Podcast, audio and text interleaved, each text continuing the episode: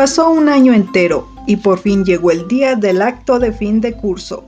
Todas las pequeñas bailarinas debían presentar su examen en el teatro. Una a una iban pasando, mostrando sus logros y avances. Unas mostraban una técnica perfecta. Otras, que siempre lo hacían muy bien en clase, se pusieron tan nerviosas que lo hicieron mal.